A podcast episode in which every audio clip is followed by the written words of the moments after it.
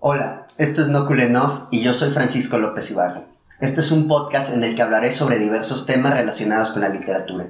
Quiero crear varias secciones, palinseptos, para hablar de la relación entre la literatura y otras artes, como el cine o la música. Poéticas, donde les hablaré sobre el arte de escribir a través de diversos autores, desde la poética de Aristóteles hasta los manifiestos vanguardistas del siglo XX, pasando por trabajos como el prefacio a Cromwell de Victor Hugo, la filosofía de la composición de Edgar Allan Poe y los consejos de Baudelaire en sus textos de crítica.